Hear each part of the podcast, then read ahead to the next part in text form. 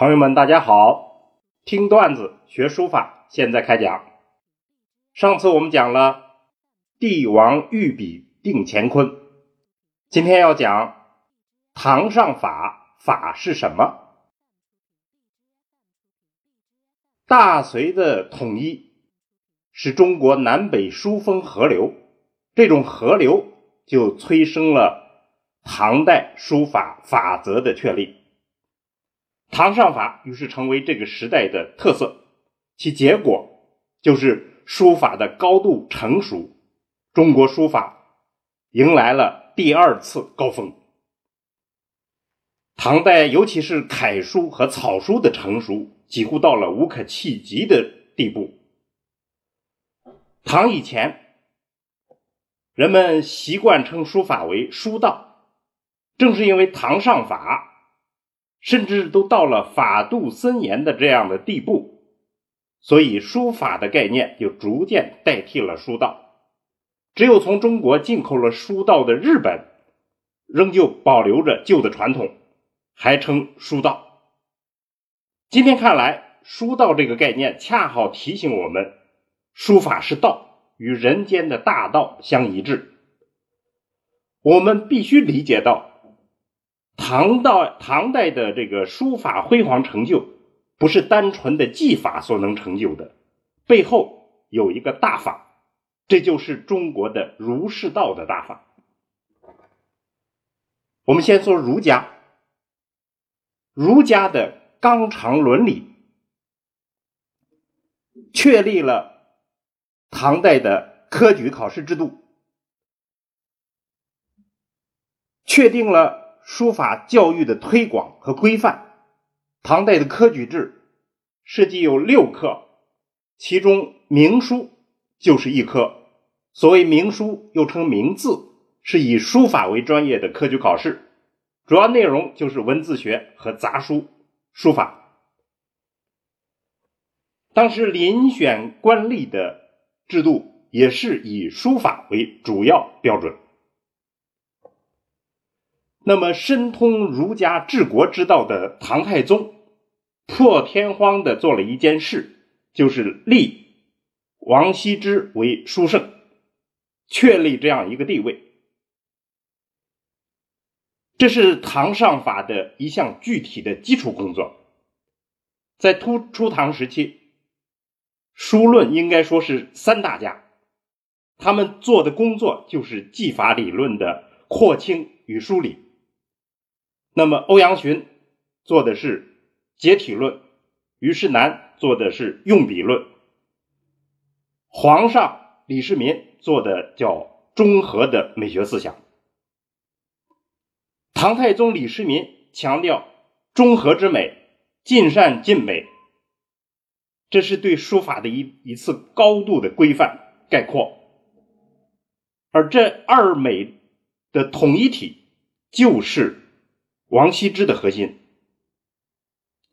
王羲之就成为了天下之尊，而唐上法上的就是这个法。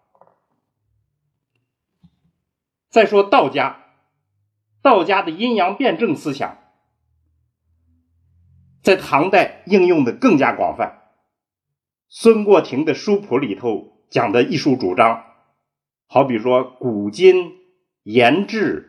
点画、实转、草真，讲的都是阴阳之道；还有点画与实转、形制与情性之间的互相关系，还有关于方圆、反正、顿挫、起伏、曲直、迟速这样一些辩证关系，都是老庄哲学里头的思想应用。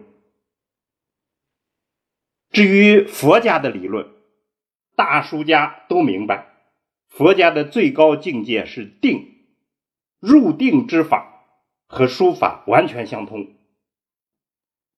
佛教还讲忘记法则，所谓的非法、非非法与书道如出一辙。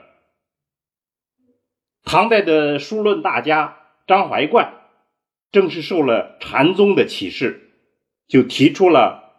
善诗书者，为观神采，不见自行。这样的理论，只看神采不看字形，这是很神奇的理论。